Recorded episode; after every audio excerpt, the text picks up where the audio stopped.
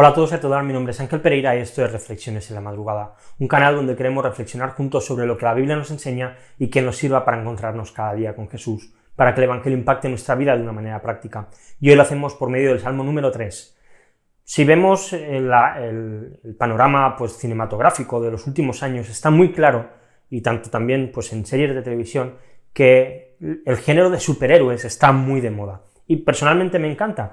Me gusta mucho pues todo este tipo de, películas, de series, y hemos podido disfrutar pues recientemente, por ejemplo, de la saga de los Vengadores, y, y, ya Marvel tiene todo un plan hecho de las próximas películas que van a estrenar durante los próximos años y las próximas series.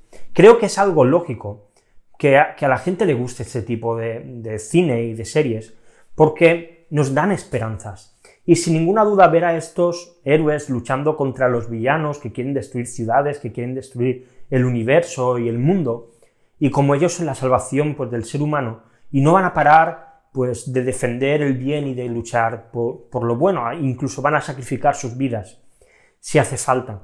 Y todo esto me recuerda a otra cosa. El versículo 8 de nuestro texto, de nuestro Salmo número 3, dice, La salvación es del Señor, sea sobre tu pueblo tu bendición. La lucha del bien contra el mal. El gran tema de toda la historia. En realidad, incluso antes de que el ser humano existiese, en ese momento la lucha del bien y el mal ya se llevó a cabo cuando Satanás intentó rebelarse contra Dios. El ser humano durante toda su historia ha estado intentando rebelarse con Dios después de pecar. Y vemos como que Jesús con su ejército contra las huestes del diablo en una lucha encarnizada y el ser humano como el centro de los ataques del mal para destruir la obra que Dios había hecho. Y ante esta situación terrible para el ser humano, se necesitaba a alguien que nos salvara, alguien que nos liberara, alguien que si fuese necesario estuviese dispuesto a morir, alguien que diese la victoria a los buenos, y por bueno no me refiero a, nosotros, al ser humano. Y entonces apareció el mayor superhéroe que ha existido en toda la historia. Nació como un bebé, creció y acabó muriendo en una cruz. No ofreció una batalla violenta, su batalla se, se identificó con el amor al enemigo, no buscó salir en las noticias porque iba a, a librar la batalla, iba a enfrentarse al, al malo, él salió y se hizo famoso porque lo crucificaron como si fuese un malhechor. No fue un superhéroe al uso, sino que más bien fue un antihéroe. Difícilmente se podía hacer una película de acción acerca de la vida de Jesús.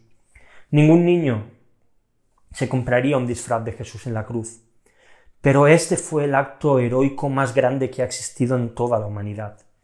Y esta es la salvación Esperamos mucho de los superhombres, desearíamos muchas veces que Superman apareciera y metiese a todos los malos entre rejas, pero esa no es nuestra verdadera salvación, ese no es nuestro socorro. Nuestro socorro viene del Señor, que hizo los cielos y la tierra. Este es nuestro verdadero héroe, el que fue desechado por los hombres y que se ha convertido en una bendición para todos nosotros.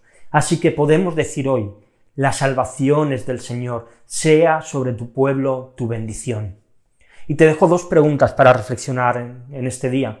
La primera, ¿de qué maneras crees que durante la historia el ser humano le ha plantado cara a Dios? Y la segunda, ¿qué sientes al saber que hemos tenido de nuestro lado al mayor héroe que ha existido en toda la historia, a Jesús? Y te dejo unos textos también para leer. Hoy segunda de Crónicas capítulo 10 al 14. Y nada más, si te ha gustado el vídeo y lo estás viendo en YouTube, Dale a like, suscríbete al canal y a la campanita para que te notifique. Si lo estás viendo en Instagram, pues dale a me gusta y compártelo en tu historia para que otros puedan verlo. Puedes seguirnos en otras redes sociales como en Facebook y en Twitter. Si quieres dejar algún comentario en alguno de los sitios, estaremos encantados de leerte, encantados de interactuar contigo. Y si prefieres escucharlo en formato podcast, también puedes hacerlo en iBox, en iTunes y en Spotify. Así que nada más, mañana volvemos con una nueva reflexión aquí en Reflexiones en la Madrugada. Hasta mañana.